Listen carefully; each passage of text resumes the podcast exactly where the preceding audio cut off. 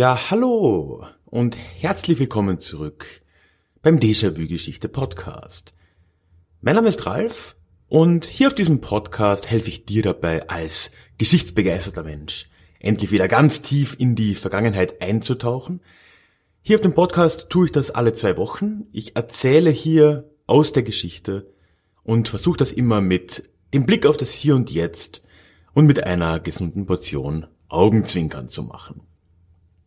Heute ist das aber ein bisschen anders. Wir haben nämlich, wie du ja vielleicht am Kalender schon bemerkt haben könntest, sind wir tief in der Vorweihnachtszeit gefangen. Wir sind im Advent.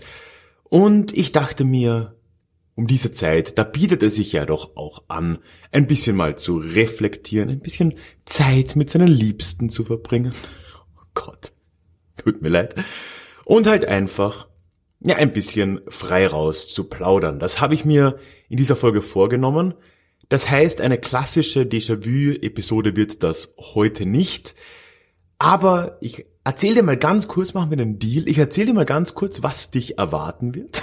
Und du kannst dann entscheiden, ob du es dir anhören möchtest oder ob wir uns dann einfach in zwei Wochen in der nächsten regulären Episode wieder hören. Im Prinzip soll das heute in drei Teilen geschehen. Erstens möchte ich ein bisschen zurückblicken auf das vergangene Jahr. Das bietet sich ja um diese Zeit an. Ich möchte mit dir ein bisschen teilen, was für mich so das Podcast-Jahr 2019 hier auf Déjà-vu Geschichte ausgemacht hat, was so ein paar Höhepunkte waren, warum mir das immer noch so viel Spaß macht, auch, also jetzt von Produzentenseite, wenn man so will, von der Podcaster-Seite her. In der Mitte möchte ich mit dir dann ein äh, kleines Q&A teilen. Ich habe nämlich vor kurzem letzte Woche ein Live Q&A gemacht, also Fragen beantwortet auf Facebook in dem Fall. Hab das aber parallel mitgeschnitten mit meinem kleinen Ansteckmikro.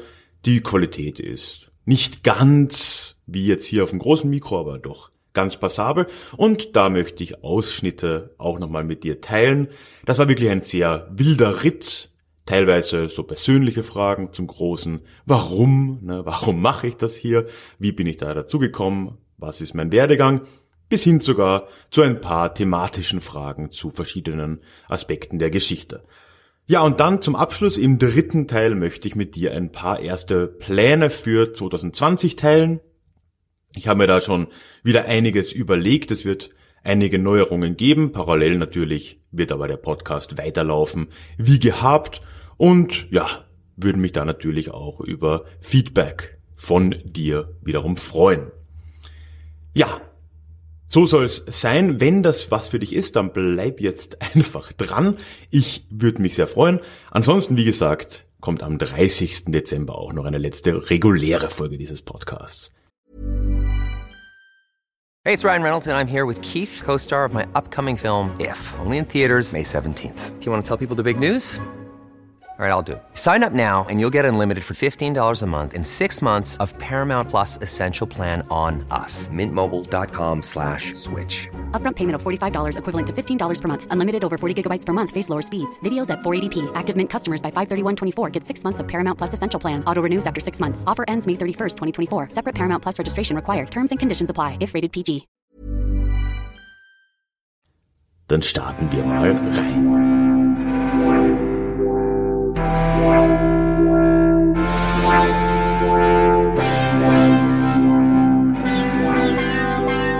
Also, zum Start werfen wir doch mal gemeinsam einen kleinen Blick zurück auf das Jahr 2019.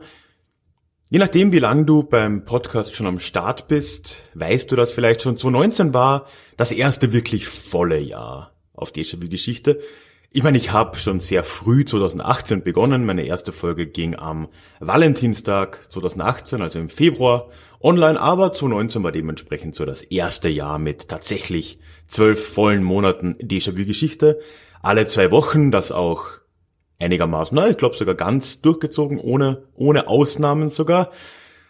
Und es war ein Jahr, wo sich auf dem Podcast auch sonst recht viel getan hat. Es war das erste Jahr, dass ich wirklich in Kooperation mit anderen Podcastern im größeren Stil gemeinsam Episoden gemacht habe. Und das waren wirklich auch so die Momente, die am meisten Spaß machen, wenn man dann sich gemeinsam hinsetzt, man lernt neue Leute kennen, oft erstmal nur digital. Ja, und stellt gemeinsam was auf die Beine, das macht mir riesen Spaß. Hat dieses Jahr schon begonnen, gleich im Februar, da habe ich mit Fabian von Sekta über den Santa Muerte Kult in Mexiko und Lateinamerika gesprochen. Im April dann gab es eine Folge zu den Nationsmythen des Balkan, gemeinsam mit Daniel und Christoph von Neues vom Ballaballa Balkan. Im September dann war ich in Nürnberg, oder nee, Ende August schon war ich in Nürnberg und habe mit den werten Kollegen von Ach oder das Ach, wie nennen sie sich, vom Ach Podcast, gemeinsam über die Geschichte der Homöopathie geredet und jetzt dann noch zum krönenden Abschluss haben wir es endlich mit Alexander und Alexa von Hoaxilla geschafft, über die flache Erde zu reden. Also vier Kooperationen so in diesem Jahr, wo man ja, sich gemeinsam mal hinsetzt und was überlegt, macht mir halt extrem viel Spaß, wenn man einfach dann Leute, die man an sich kennt, ne, du kennst das Gefühl als Podcasthörer ja, man hört irgendwie einen Podcast recht regelmäßig, man hat ein Gefühl, diese Person auch auf irgendeiner Ebene zu kennen. Und das ist nochmal stärker, das kannst du dir vielleicht vorstellen, wenn man sich dann auch nur über Internet zusammensetzt und halt gemeinsam was aufnimmt. Man hat dann ja diesen, diesen direkten Draht, dieses direkte Gespräch im Ohr. Und umso schöner ist es, wenn man dann auch es schafft, die Leute tatsächlich persönlich zu treffen. Auch das ist 2019 immer wieder mal gelungen. Die letzte Kooperation mit Hoaxilla hat sich ja schon relativ lange angebahnt. Ich habe nämlich Alexander und ganz kurz auch Alexa, aber in erster Linie Alexander im März schon in Essen getroffen. Da war das Podcamp, das, ja, das ist so ein, ein Barcamp für Podcaster gewesen. Das war eine wirklich schöne Sache im Unperfekthaus in Essen. Generell ein, eine ganz tolle Einrichtung. Haben uns dort ein wenig unterhalten, haben es dann endlich geschafft, uns digital zusammenzusetzen, am Ende des Jahres zumindest. Aber ich habe es dann auch, auch umgekehrt gemacht und das macht eigentlich noch fast mehr Spaß, wenn man Leute so aus dem Internet irgendwie kennt und sie dann persönlich trifft. Ebenso war es im August, dass ich da nach Nürnberg raufgefahren bin, ist jetzt von München ja nicht sonderlich weit weg und dort die, die drei Jungs von Ach getroffen habe. Wir haben uns dort zusammengesetzt in der Bürogemeinschaft vom Jürgen, haben da ein bisschen geplaudert, danach noch was essen und ein paar Bierchen trinken gegangen. Wirklich schöne Sache. Und dann habe ich es ja dieses Jahr auch noch geschafft, mit Verspätung, nachdem wir schon im April aufgenommen haben, ähm, im Oktober den Daniel von Ballaballa Balkan zu treffen auf einen Schnaps in Frankfurt Höchst und jetzt im November auch noch Kürsdorf einen Schnaps in Berlin Neukölln. So kann's laufen, so soll's laufen, so macht's dann auch einfach Spaß. Ich werde übrigens zu all diesen netten Menschen, mit denen ich dieses Jahr gemeinsam was gemacht habe, nochmal die Links auch in die Shownotes packen, wenn dich diese Podcasts interessieren. Hör da auf jeden Fall mal rein. Zum Abschluss war ich jetzt auch noch auf einem Barcamp Ende November, da habe ich noch gar nicht so wirklich drüber gesprochen. Das nennt sich Histocamp und ist so in unserem Bereich eigentlich das schönste Treffen, das es so gibt. Das ist wirklich eine sehr lockere Atmosphäre und da kommen alle Leute zusammen, die irgendwie mit Geschichte arbeiten. Ich war da vor zwei Jahren schon mal in Darmstadt, jetzt war es in Berlin Ende November und habe dort auch ein paar andere Leute getroffen, die man eben so aus der Szene schon kennt. Liebe Grüße an Philipp von Anno. Äh, Stefan und Luis von Vor 100 habe ich dort getroffen. Juna, die jetzt auch einen neuen Podcast am Start hat, Anti und Semitisch an der Stelle. Ein herzliches Hallo Nora von Die Anachronistin und anderen Podcasts. Also da waren ganz viele am Start. Und da kann man sich schön mal ein bisschen austauschen. Bei einem Bierchen, Weinchen oder etwas anderem. Ja, ansonsten komme ich auch schon ein bisschen zum Ende. Ich will das jetzt hier nicht übertrieben lang machen. War 2019 auch äh, wieder recht spannend, was so andere Projekte anging. Wenn du schon länger da bist oder damals schon hier warst, dann weißt du ja, dass ich 2018 mein erstes Buch veröffentlicht habe. Das hieß Endstation Brexit. Ende letzten Jahres habe ich dann auch ein Hörbuch gemacht, Fake News von gestern, und das konnte ich dieses Jahr endlich auch als E-Book rausbringen. Das war jetzt vor wenigen Wochen, ist das rausgekommen, Ende November auch. Also, wenn du noch ein Weihnachtsgeschenk suchst, ne? So ein E-Book oder ein Hörbuch über Verschwörungstheorien, was gibt es Schöneres? Ja, und dann konnte ich dieses Jahr auch noch ein paar Lesungen unterbringen, was mir immer sehr viel Spaß macht, auch wenn der Organisationsaufwand da teilweise sehr groß ist. Aber ich war in ein paar Städten zumindest unterwegs, in Landshut und dann in Österreich, sowohl in, in Villach, meiner, meiner Heimatstadt, mit 80 Gästen, was dann wirklich Spaß macht, und in Leoben in der Steiermark und habe dort aus eben diesen ersten Buch von mir, Einschätzung Brexit, gelesen. Immer schöne Angelegenheiten, macht viel Spaß. Würde ich gern mehr machen, auch vielleicht erwähne ich da in den Plänen für 2020 dann nachher noch ein bisschen was. Ja, also alles in allem kann man sagen, schönes Jahr war's. Ich will dich jetzt aber nicht zu sehr da weiter langweilen mit all den Details und würde sagen, wir gehen jetzt mal in einen interaktiveren Part. Vielleicht hast du es gehört, ich habe auch im Podcast nachgefragt letzte Woche, dass man mir ein paar Fragen schicken sollte für eine Q&A-Session. Die habe ich letzten Dienstag dann gemacht auf Facebook und einen Ausschnitt daraus möchte ich dir jetzt zeigen, wo ich halt einige Fragen eventuell auch deine, wer weiß, beantwortet habe zu wirklich unterschiedlichsten Themen. Viel Spaß dabei.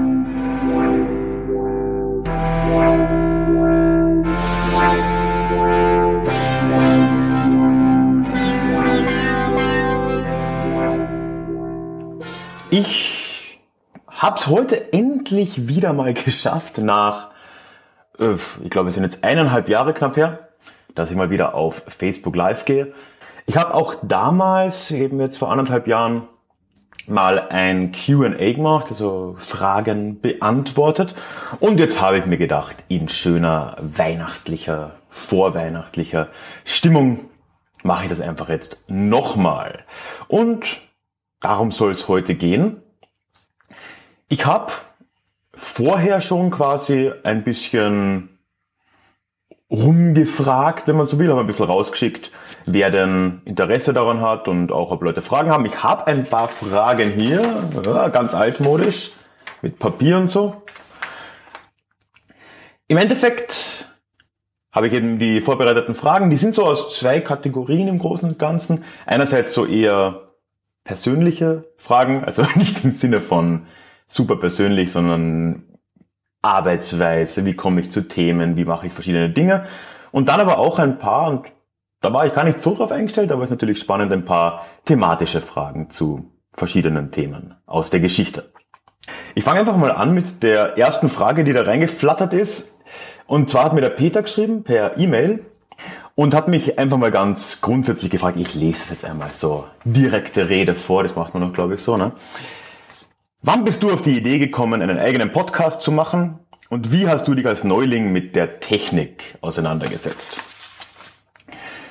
Ich glaube, die Geschichte habe ich noch nie so wirklich geteilt, ist aber etwas, was irgendwie auf eine Art sogar relativ aktuell ist.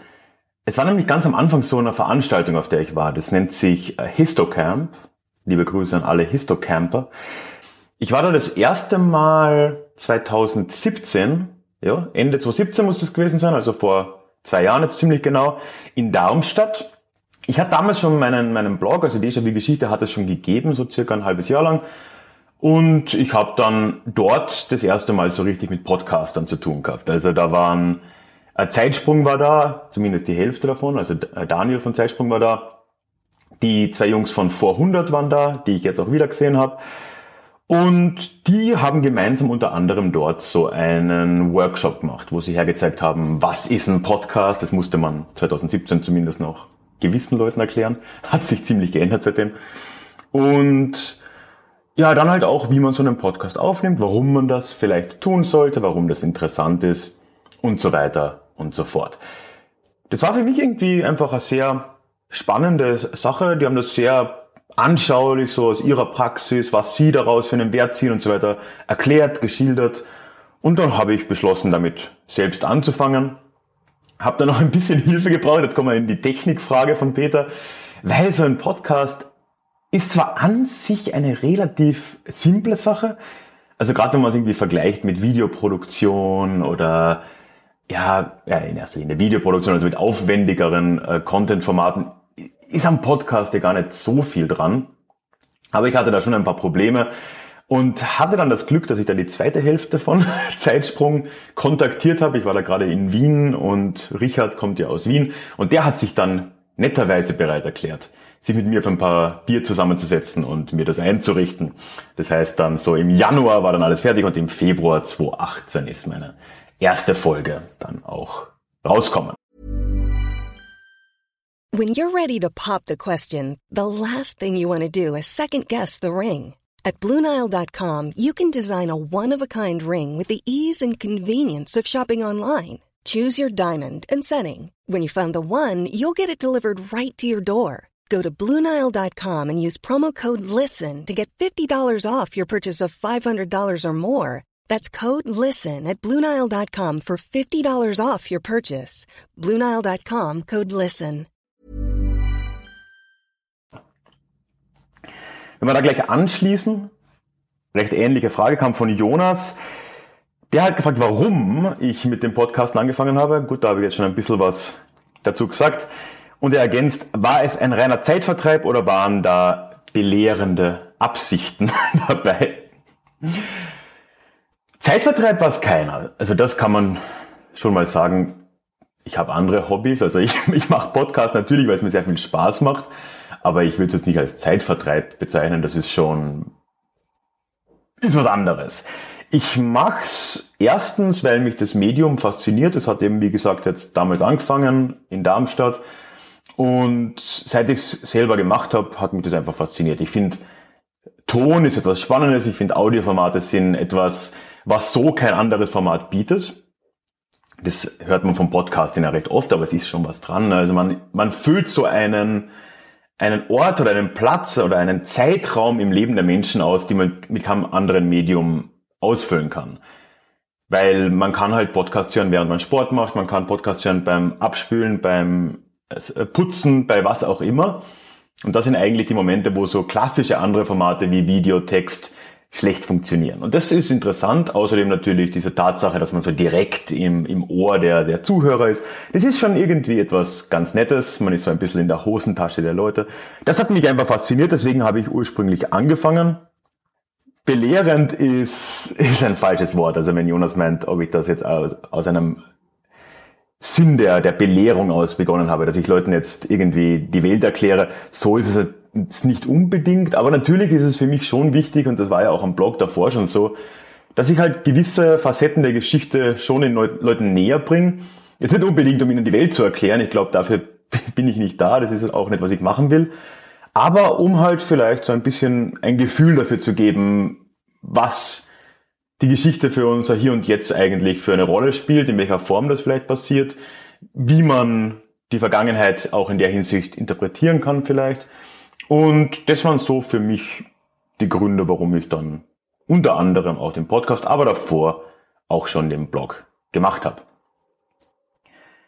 Und dann habe ich noch eine letzte quasi persönliche Frage von Stefan. Das ist wirklich eine recht spannende Frage. Er fragt mich, hast du hast du eine Liste oder ein Mapping, wo du aufschreibst, wie häufig du in gewissen Ländern und Zeiten unterwegs warst, um Abwechslung zu schaffen. Und das habe ich tatsächlich nicht. Also das, da spricht der Stefan schon was an, was ich eigentlich mal machen sollte, könnte. Ich versuche schon irgendwie den Anspruch zu haben, geografisch und zeitlich möglichst abwechslungsreich zu sein. Und macht es aber eigentlich nach Bauchgefühl. Also ich habe eine Liste mit Themen. Ich habe so ein Trello-Board, wenn das jemand kennt. Da habe ich dann links einfach so eine Themensammlung und dann rechts halt für die Monate so ungefähr vorgeplant. Das kann man also recht praktisch hin und her schieben. So mache ich das halt. Und nach Gefühl bin ich dann eben so, dass ich irgendwas raussuche, was schon länger nicht mehr war. Das trifft halt manchmal zu, manchmal nicht. Zeitlich geht's noch, also ich tendiere, wie sehr viele Leute jetzt in meinem Gebiet, Historiker würde ich nicht sagen, aber viele Leute, die irgendwie Geschichte, Podcasts, Blogs machen, eher in Richtung Neuzeit. Also ich mache halt recht viel 19. Jahrhundert. Ich mache auch immer wieder mal sogar relativ junge Geschichte, 20. Jahrhundert. Und dann strenge ich mich schon an, immer wieder halt irgendwie ein frühneuzeitliches oder Mittelalter-Thema reinzubringen. Antike bin ich äh, leider einfach sehr schwach. Also da geht's auch, glaube ich, vielen Historikern so. Das ist etwas, wo ich mich recht unsicher fühle. Da muss man halt dann einfach mehr recherchieren. Das ist dann nicht immer ganz so leicht. Aber das geht. So ein Mapping für geografische Regionen wäre wahrscheinlich wirklich recht praktisch langfristig, weil Eurozentrismus wird eigentlich fast allen von uns vorgeworfen, auch zu Recht. Ich bin bei weitem am meisten in Europa unterwegs. Ich versuche Asien reinzuholen, weil ich das noch halbwegs kenne, so gerade Zentralasien. Ich habe recht viel zu Persien gemacht und so, das, das geht. Aber zum Beispiel Afrika, ich glaube, ich habe in jetzt zwei Jahren Podcast, zweieinhalb Jahren Blog, habe ich einmal über Afrika geschrieben, weil ich einfach so wenig Grundwissen mitbringen, dass da einfach eine sehr hohe Hürde da ist. Sollte man dann schon auf, aufbrechen und naja, vielleicht irgendwann mal so ein Mapping machen, hat Stefan vielleicht nicht ganz, ganz unrecht. Ich habe es am Anfang schon gesagt, ich habe überraschend viele thematische Fragen gekriegt, als ich da äh, die Mails ausgeschickt habe und, und auf so, sozialen Medien gefragt habe. Und damit habe ich gar nicht so sehr gerechnet, weil Vielleicht ist das ein bisschen ein Vorteil, dass irgendwie jemand, egal ob es jetzt ein Historiker ist oder irgendein anderer Wissenschaftler, dass man da einfach auf alles gleich eine Antwort findet. Es ist nämlich nicht so. Aber ich habe jetzt mein Bestes gegeben, da ein paar spannende rauszusuchen und mal zu versuchen, da im Schnelldurchlauf ein bisschen drüber zu reflektieren zumindest. Wenn es die Leute interessiert, dann soll es mir recht sein bei so einem adventlichen Zusammentreffen, so einem gemütlichen, da, da kann man das schon mal machen. Simone, die ist immer noch sogar da und schaut zu, wenn mich nicht alles täuscht, aber sie hat mir auch vorher schon eine Frage geschrieben. Und zwar, was meine liebste Zeitepoche ist und warum. Und auch das ist eine furchtbar schwierige Frage, weil, ja, es, es ändert sich erstens mit der Zeit. Haha, pun intended. Und andererseits haben halt einfach alle Zeiten irgendwie einen eigenen Charme. Zeitgeschichte ist deswegen spannend, weil es einfach so einen offensichtlichen Einfluss auf unsere Welt heute hat. Äh, frühere Zeiten haben halt dann den gegensätzlichen Charme, dass sie diesen offensichtlichen Einfluss vielleicht nicht haben, aber dafür trotzdem in vielen Teilen spürbar sind und man das erst ausgraben muss. Ist halt alles, hat alles seine Plus- und Minusseiten. Aber aktuell hänge ich sehr an der frühen Neuzeit. Also frühe Neuzeit so zur Einordnung so ab dem späten 15., 16. Jahrhundert bis spätes 18. Jahrhundert. Da bin ich momentan ein bisschen drin gefangen, einfach weil ich es spannend finde in seiner Vielschichtigkeit, in seiner Zwiespältigkeit auch in vielerlei Hinsicht. Die Neuzeit ist einerseits, oder die frühe Neuzeit ist einerseits, einerseits so eine, so eine Ära, wo sehr viel der Welt langsam zu dem geworden ist, wie es heute ist. Also die, der Kolonialismus hat begonnen, die Entdeckung in Anführungszeichen Amerikas, die Kolonisierung dann eben auch Amerikas. Generell hat sich die Welt sehr stark gewandelt, sehr stark vergrößert, im europäischen Sinne zumindest. Auch erste Schritte in Richtung der späteren Aufklärung werden da ja unternommen mit der Renaissance und so weiter. Äh, erste Schritte zum Wirtschaftssystem, wie wir es heute kennen. Sehr viel von dem beginnt so in der Zeit. Buchdruck natürlich, also sehr viel.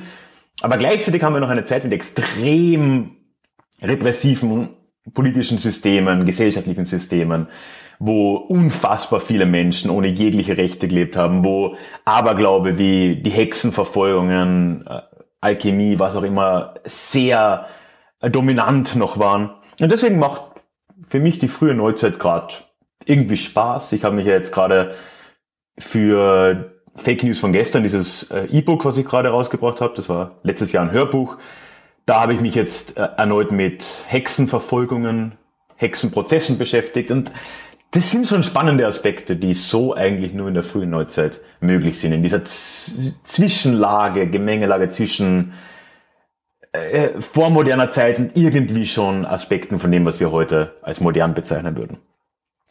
Ist, ist cool. Sarah hat dann auf Instagram noch eine ganz ähnliche Frage auch gestellt und eigentlich fast die gleiche Frage, nur mit einem anderen ja, Angle. Sie hat gesagt, aus welcher Epoche wir uns etwas heute anschauen sollen und warum. Und da muss ich jetzt wirklich wieder ganz klar sagen, also wenn man irgendwie mit einem Erkenntnisinteresse fürs Hier und Jetzt dran geht und sich jetzt eine Epoche aussuchen will, dann schaut man sich das 19. Jahrhundert an. Also alles andere halte ich für grob fahrlässig. Alles, also wirklich, oder fast alles, was unsere Welt heute so ausmacht, ist irgendwie im 19. Jahrhundert gewachsen. Es war eine Zeit, wo sich alles radikal geändert hat industrielle Revolution natürlich, aber dann so grundlegende Sachen, das Staatensystem, der Nationalismus, die Idee der Nationalstaaten, dann natürlich auch so Sachen wie der Antisemitismus, was dann ja wiederum mehr oder weniger die Wurzel aller heutigen Verschwörungstheorien wurde, mit so Sachen wie den äh, Protokollen der Weisen von Zion. Alles irgendwie aus dem 19. Jahrhundert. Massenmedien, also Zeitungen mit Riesenauflagen, später dann Radio und so weiter und so fort. Gut, Radio nicht mehr ganz. Also wenn man sich das 19. Jahrhundert nicht genau anschaut, kann man den, den Weg ins Hier und Jetzt eigentlich äh, kaum erklären. Ja, Sarah, wenn du dir eine Epoche anschauen willst, äh, die irgendwie wichtig ist fürs Hier und Jetzt, würde ich sagen, das ist späte Neuzeit, 19. Jahrhundert. Ja, dann äh, hatten wir noch eine Frage. Ich habe mir fest vorgenommen, mein Französisch ist leider wirklich furchtbar, äh, zumindest noch den Namen korrekt auszusprechen, habe es vergessen zu googeln. Ähm, Françoise hat mir geschrieben, äh, auf einem Weihnachtsmarkt in Dinkelsbühl, lustigerweise, Dinkelsbühl, warum nicht, hat sie einen, äh, einen Stand der Patenstadt aus, aus Siebenbürgen gesehen und hat sich mal gefragt, wie es denn dazu kam, dass die Deutschen nach Siebenbürgen gezogen sind. Oder warum dann Deutsche andere Exklaven in Osteuropa gegründet, gebildet haben. Und das ist wirklich sehr äh, lustige Frage, weil ich damit beruflich zu tun habe. Also ich erzähle ja selten von meinem Dayjob.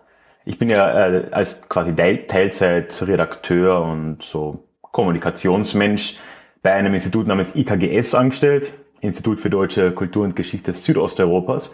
Und da habe ich wirklich ganz viel mit genau dem Thema zu tun. Mein werter Bürokollege ist auch aus Siebenbürgen zum Beispiel.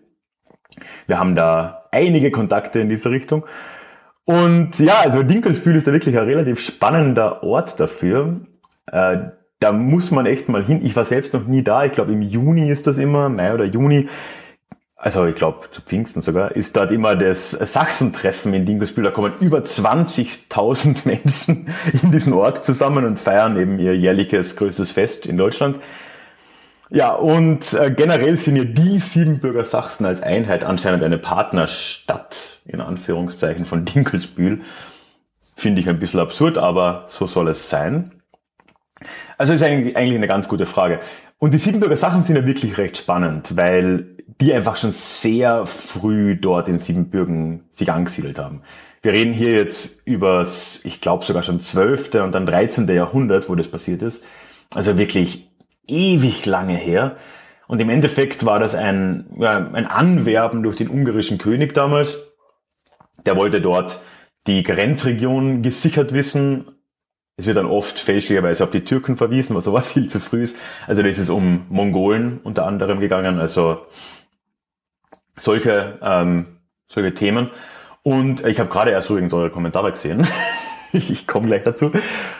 Und ähm, ja, wurden dann eben damit Privilegien da angelockt, um diese Grenzregion für das ungarische Königreich zu sichern. Die, hast, die, die hatten dann so eine äh, Steuerermäßigungen zumindest oder mussten sehr lange überhaupt keine Steuern zahlen. Die konnten dort eigene Städte gründen, hatten dann auch ein Stadtrecht, hatten eigene Verwaltungsstrukturen, also auch das Recht auf diese Strukturen und so weiter und so fort. Also wirklich äh, ja sehr viele Angebote, die da kommen sind und dadurch sind ursprünglich diese Leute, die dann später Siebenbürger Sachsen genannt worden äh, wurden, die sind so nach, nach Siebenbürgen gekommen. Da gibt's wirklich sehr viel Vereinfachung, sehr viel Mythen auch. Es wird dann gern gesagt, gerade von Seite der Vertreter der Siebenbürger Sachsen, dass das fast ausschließlich irgendwie aus Luxemburg gekommen wären, was so halt auch nicht stimmt. Das, es ist eigentlich ein ziemliches Mischmasch an Leuten schon eher aus dieser äh, ja, Linksrhein-Region die da hinkommen sind und halt äh, über die Jahre irgendwann diesen Namen Sachsen angenommen haben, was aber mit den heutigen Sachsen überhaupt nichts zu tun hat. Später gab es das immer wieder. Da kommt dann auch die Verwirrung her, dass dann ja sich sehr viele deutsche Communities gegründet haben, da in, in diesem Raum im Donau-Karpatengebiet, dann aber auch noch viel weiter östlich Richtung Russland, Sibirien, Kasachstan. Aber das war dann wirklich erst im 18. Jahrhundert, da sind gerade in diesem Donaugebiet ganz stark dann wirklich die Türkenkriege dafür verantwortlich, dass dort eine Wiederbesiedlung durch, durch deutsche Siedler ja, versucht wurde oder auch erfolgt ist. Dann wurden ja auch Deutsche unter anderem eingeladen von Katharina der Großen nach Russland. Also im 18. Jahrhundert hat sich da deutlich mehr getan und die meisten der Auslandsdeutschen, die ähm, sind zum größten Teil aus der Zeit. Und das macht die Siebenbürger, Siebenbürger Sachsen sehr speziell und sehr einzigartig, weil die halt einfach deutlich älter sind. Und das, auch wenn man jetzt nicht irgendwie auf dieser Traditionsreiterei auf die so, so aus ist, was ich jetzt sicher nicht bin, ist es halt schon so, dass das irgendwo imposant ist, wenn man da hingeht. Und man sieht, wie sich diese insulare Kultur da irgendwie so lang gehalten hat. Ich habe dann noch eine, eine andere Frage, die ich habe mir lange überlegt, ob ich die jetzt wirklich äh, aufgreifen will, aber andererseits muss man sich ja auch mal damit, damit befassen. Ich will es jetzt nicht im, im Wortlaut wiedergeben, die kam von Hans. Per E-Mail, ist eine recht umfangreiche Mail gewesen. Und im Kern hat er gesagt, dass es in der Geschichte immer wieder Beispiele für kollektiven Wahn gab, wie zum Beispiel die Kreuzzüge, wie die Hexenverfolgungen. Und dass er, er das mit der heutigen, wie er es nennt, Klimahysterie gleichgesetzt und hat mich gefragt, was denn geschehen muss, so aus der Geschichte betrachtet, dass solcher Wahn wieder verschwindet. Es fällt, das kann ich jetzt mal so nicht stehen lassen. Also, ich beschäftige mich jetzt ja für meine Verhältnisse, sagen wir, oder für Historikerverhältnisse schon recht viel mit Klimathemen und die das als kollektiven Wahn darzustellen und auf einer Ebene mit äh, den Kreuzzügen na, also ist auch nicht akzeptabel, weil im, uns, aus unserem heutigen Weltbild, das auf zumindest meiner Meinung nach immer noch nachvollziehbarer Wissenschaft aufbaut, ist die Evidenz klar, dass der Klimawandel ein Riesenproblem ist und dementsprechend ist diese, diese Klimahysterie, Klimahysterie, wie Hans es nennt, auch nur eine angebrachte Reaktion. Und dass Leute, die nicht hysterisch sind, äh, das anders sehen, das angreifen müssen, das ignorieren oder sogar mit Hass äh, quasi äh, beantworten, ist eine Reaktion auf etwas, was wahrscheinlich in ihrem Kern durchaus korrekt und angebracht ist. Und genau deswegen ist ja diese Bewegung so kritisch gesehen in diesen Ecken und eben auch durch diesen Fragesteller, würde ich jetzt zumindest mal, also schreib mir gern, wenn ich das falsch interpretiert habe, Hans, aber ich sehe es jetzt mal so weil das ist nicht das, die, das ist nicht dasselbe.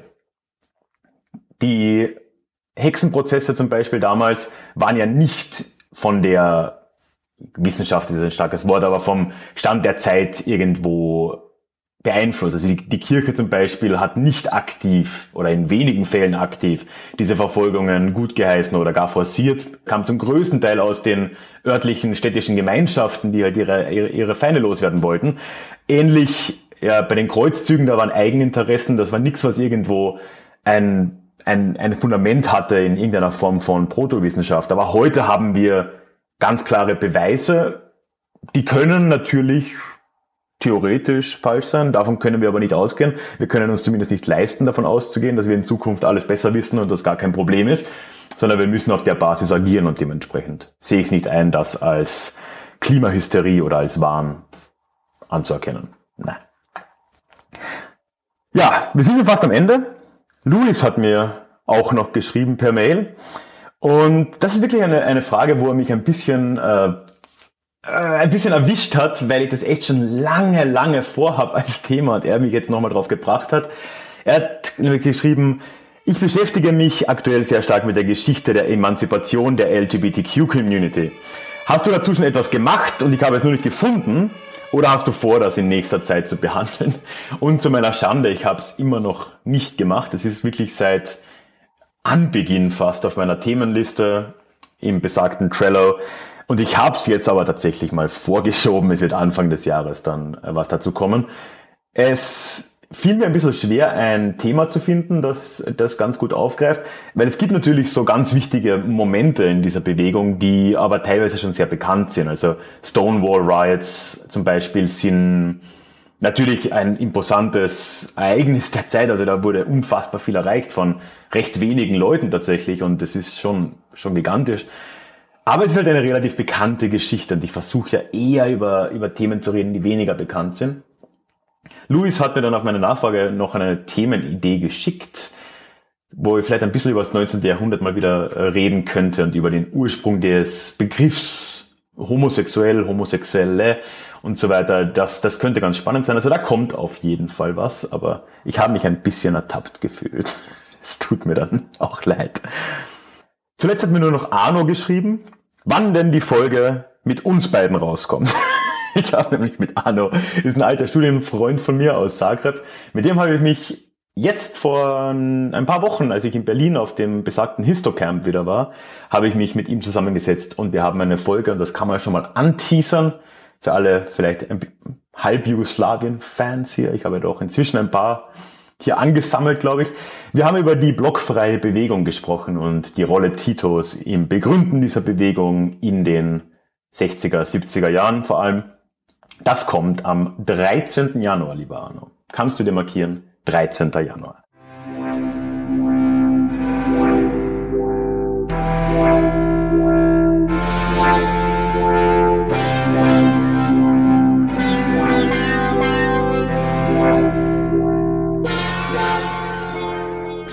Und damit sind wir auch schon im dritten und letzten Teil dieser Episode angekommen.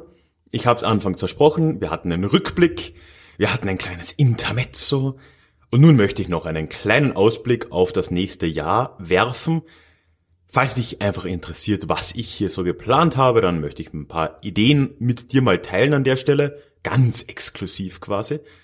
Und gleich vorweg, ich würde mich natürlich sehr über Feedback freuen ob das etwas ist, was dich interessiert, ob das ein kompletter Blödsinn ist und ich das lieber sein lassen sollte und so weiter und so fort. Da freue ich mich natürlich, wenn du mir eine E-Mail schreibst. Ich bin da immer erreichbar unter der feedback at descha-vue-geschichte.de. Man kann sagen, ich bin ja doch ein recht strukturierter Mensch und gegen Jahresende setze ich mich dann doch gern hin und versuche mir ein paar Ideen zu brainstormen, die ich im nächsten Jahr umsetzen will, auch so mit einem groben Zeitplan dann meistens, dass ich da eben etwas im Kalender stehen habe. Das ist für mich irgendwie beruhigend, weil ich weiß, es tut sich was. Und so ist es natürlich dann auch, dass für 2020 schon wieder das ein oder andere geplant ist, von kleineren bis größeren Dingen. Es beginnt im Januar, das hast du eventuell schon mitbekommen, mit dem ersten Déjà-vu-Treffen. Das heißt, es wird ein Hörerinnen-Treffen geben oder auch ein Leserinnen-Treffen oder wer auch immer kommen will. Das ist am 25. Januar, ein Samstag, findet in Freising in Oberbayern statt. Da habe ich ja die letzten vier Jahre gelebt, bin dort auch nach wie vor Stadtführer und bei diesem Treffen werde ich allen, die kommen, momentan sind so zehn Leute mal angemeldet, wird eine nette Runde. Da werde ich mal eine kleine exklusive Stadtführung geben, auch ein paar Orte, die ich in der Podcast-Folge zum Beispiel noch nicht gezeigt habe. Und gemeinsam lassen wir das dann ausklingen bei einem Abendessen, Getränken in Weinstefan. Prinzipiell, ich habe es schon anklingen lassen, als ich vorhin im ersten Teil über Lesungen im letzten Jahr gesprochen habe, würde ich generell gern mehr so in real life IRL Events machen. Da bin ich noch nicht so ganz sicher, welche Form das annehmen wird, aber du kannst mal drauf gespannt sein, dass da irgendwas von mir mal kommen wird. Irgendwann, wenn es wärmer wird, habe ich mir überlegt, so April, Mai, würde ich wirklich gern mal irgendwo draußen eine, ja, ein, ein Live-Event machen. Eventuell auch in Kombination, dass ich halt dann mal einlade, jeder, der Lust und Zeit hat, kommt vorbei und ich erzähle irgendwie eine Geschichte am Ort des Geschehens. Das ist mal so der grobe Plan. Parallel werde ich das wahrscheinlich dann einfach auch gleich aufnehmen und dann in den Podcast stellen. Wie gesagt, man merkt schon noch ein bisschen vage Ideen, aber es macht mir einfach Spaß, auch da in den direkten Austausch zu kommen, das eben ein bisschen persönlicher zu machen und möchte das in diesem Jahr ein bisschen stärker forcieren. Und ja, wenn du jetzt schon mal Vorschläge, Gedanken dazu hast, wie gesagt, gerne E-Mail, aber es wird wahrscheinlich im Frühjahr nochmal vielleicht eine Umfrage oder irgendwas in die Richtung auch kommen, dass ich da ein bisschen mehr Klarheit gewinne, in welche Richtung das genau gehen könnte. Auf dem Podcast selbst wird es währenddessen mal so weitergehen wie gehabt, also da mal keine Sorge. Egal was ich jetzt plane, es bleibt bei den zwei Folgen im Monat. Das hat sich für mich gut eingependelt als eine Zeit, die ja irgendwie halt sinnhaft ist. Es wird auch, worum es ja im ersten Teil jetzt recht stark ging, weiter Kooperationen geben. Was einfach daran liegt, dass es mir viel Spaß macht, diesen Austausch zu haben mit den werten Kollegen. Die erste gemeinsame Folge ist zumindest schon in einer groben Planungsphase, also irgendwann im Frühjahr wird es auf jeden Fall das erste in die Richtung auch wieder geben. Auch auf dem Blog wird erstmal weitergehen wie gehabt, also momentan veröffentliche ich da ja auch quasi alle zwei Wochen parallel zum Podcast. Da muss ich ganz ehrlich zugeben, dass es eventuell irgendwann gegen Ende des Jahres eine Reduktion geben könnte, vielleicht ein längerer Artikel und dafür getrennt vom Podcast in irgendeiner Form. Man muss auch dazu sagen, inzwischen sowohl für mich als auch, was die Rückmeldungen angeht, ist der Podcast einfach etwas präsenteres, wird, wird besser angenommen, macht auch mir meistens mehr Spaß, wenn ich ganz ehrlich bin. Also das Schreiben wird vielleicht ein bisschen weniger werden, gegen Ende des Jahres dann zumindest mal sehen. Aber auch das bleibt jetzt erstmal wie es ist. Und eine ganz große Änderung oder Neuerung vielmehr soll es dann aber auch gegen Ende des Jahres geben, denn ich möchte in irgendeiner Form etwas aufbauen, wo ich Leuten, die mich finanziell unterstützen, was ja dankenswerterweise schon einige sind, auch irgendwas zurückgeben will. Ich habe in der Vergangenheit schon mit Patreon da herum experimentiert, bin ehrlich gesagt kein großer Fan davon. Erstens ist halt wieder so ein amerikanisches Unternehmen. Okay, es gibt auch Steady, die sind glaube ich aus Deutschland, sei es drum. Es ist aber wieder eine Fremdplattform, also man, man muss sich dann wieder irgendwo anders registrieren, man muss dort sein Geld hin und so weiter. Das ist irgendwie, mir nicht ganz so sympathisch und deswegen habe ich mir überlegt, auf meiner eigenen Website irgendwann, wenn ich dazu komme, so eine Art Mitgliederbereich zu machen. Für all die Leute, die mich ohnehin schon unterstützen, dass da auch irgendwie was dabei rumkommt. Also ich habe mir dann überlegt, ganz konkret weiß ich es noch nicht, einen Zusatzpodcast, eine Folge im Monat exklusiv für dort nochmal äh, ja, aufzunehmen. Das heißt, es bleibt bei den zwei Folgen hier, aber es könnte etwas zusätzlich geben für die Leute, die mich da unterstützen, einfach als, als Dankeschön auch und als Gegenleistung. Generell könnte es da ja alle möglichen anderen Gimmicks geben. Ich bin mir noch nicht sicher, habe auch mal mit dem mit, mit der Idee von Merchandise gespielt, so vielleicht dann für die Leute dort drin, dann kann man ja keine Ahnung was, T-Shirts oder Kaffeebecher, ich habe keine Ahnung, irgendwas machen. Ist auf jeden Fall etwas, was mich umtreibt, einfach um auch was zurückzugeben. Natürlich, um jetzt transparent zu sein, natürlich auch um anderen Leuten vielleicht nochmal ein kleines, ein kleines Interesse zu geben. Das wird auf jeden Fall ein größeres Projekt, aber sollte 2020 auch irgendwann mal passieren. So grob, das sind jetzt mal so die Pläne, also mehr Live-Treffen, ob es jetzt HörerInnen, LeserInnen treffen oder irgendwelche Art von Live-Events sein wird, soll es geben. Es soll hier weitergehen wie gehabt mit Kooperationen mit zwei wöchentlichen Artikeln. Es soll parallel dazu aber auch irgendeine Form von Mitgliederbereich, ist ein blödes Wort, aber irgendwas in diese Richtung zumindest geben als Dankeschön für die, die mich unterstützen. Und ansonsten werden wir sehen, was das Jahr bringt. Zu all dem nach wie vor würde ich mich sehr freuen, wenn du mir Feedback schicken willst, deine Gedanken, was du zu diesen groben Ideen erstmal sagst. Ich habe es schon erwähnt, aber hier nochmal die Adresse feedback at deja-vue-geschichte.de.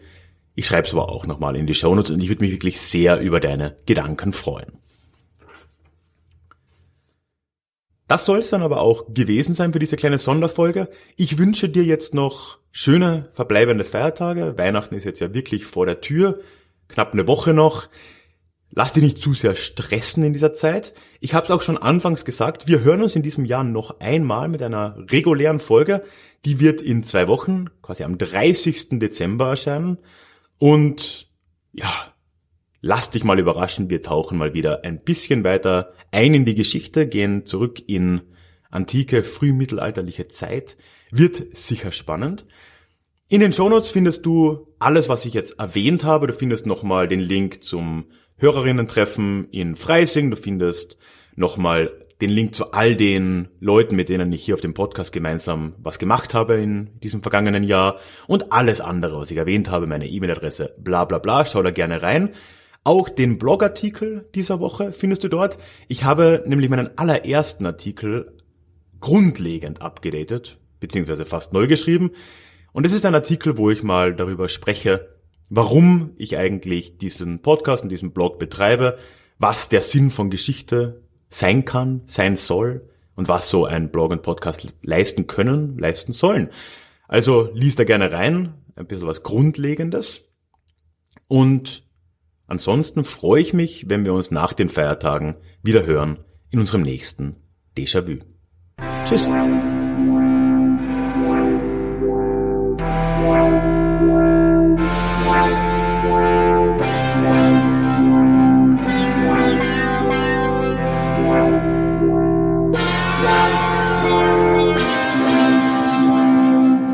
Déjà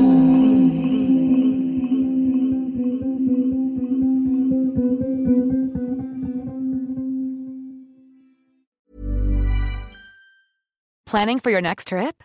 Elevate your travel style with Quince. Quince has all the jet setting essentials you'll want for your next getaway, like European linen, premium luggage options, buttery soft Italian leather bags, and so much more. And is all priced at 50 to 80% less than similar brands. Plus, Quince only works with factories that use safe and ethical manufacturing practices. Pack your bags with high-quality essentials you'll be wearing for vacations to come with Quince. Go to quince.com/pack for free shipping and 365-day returns.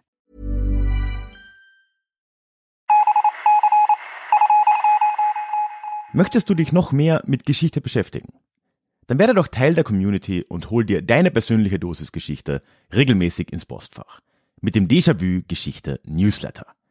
Dort erwarten dich abwechslungsreiche Geschichte-Häppchen, zweimal im Monat direkt in dein E-Mail-Postfach, Austausch mit mir, ich kann dich erreichen, du kannst mir direkt antworten und ich melde mich auch garantiert wieder zurück. Und als Dankeschön das exklusive Hörbuch Psoffene Geschichte, wie Alkohol die Geschichte prägte. Direkt zum Download nach deiner Anmeldung. Alle weiteren Infos zum Newsletter findest du verlinkt in den Show Notes oder auf ralfgrabuschnik.com slash newsletter. Ich würde mich sehr freuen, dich dort begrüßen zu können.